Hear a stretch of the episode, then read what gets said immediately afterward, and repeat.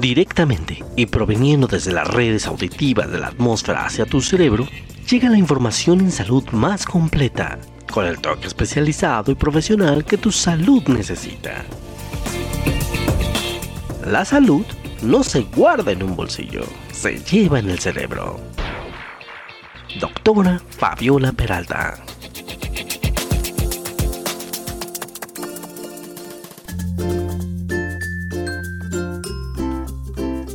La alimentación correcta es la que aporta la energía y nutrientes, ya sea a manera de carbohidratos, lípidos, proteínas, vitaminas y minerales. Esto es lo que nuestro cuerpo necesita, tanto en los niños como en los adolescentes, favorecerá el crecimiento y desarrollo adecuados. En los adultos, permite conservar y alcanzar un peso acorde a la estatura, prevenir el desarrollo de enfermedades, tales como diabetes, hipertensión, y las complicaciones de las mismas. Es muy importante que exista un equilibrio entre los nutrimentos en las cantidades suficientes y esto permitirá el crecimiento y desarrollo adecuados. Mantener el peso dentro de los límites aconsejables en el adulto evitará que los excesos nos causen obesidad. En la adolescencia, la deficiencia daría por resultado la desnutrición. Otro de los requisitos de la dieta es que esta debe ser variada, es decir, debe existir una diversidad en cuanto a los alimentos, sin olvidar que ésta sea inocua, tanto por no contener sustancias perjudiciales y no poseer gérmenes, los cuales serían causantes de enfermedades gastrointestinales, lo cual nos exige una preparación higiénica y adecuada de nuestros alimentos. La dieta debe ser adecuada para la edad, el género, nuestra composición corporal, la actividad física y el estado de salud de quien la consume. Recordemos que la palabra dieta no siempre significa dejar de comer. La palabra dieta significa comer en cantidad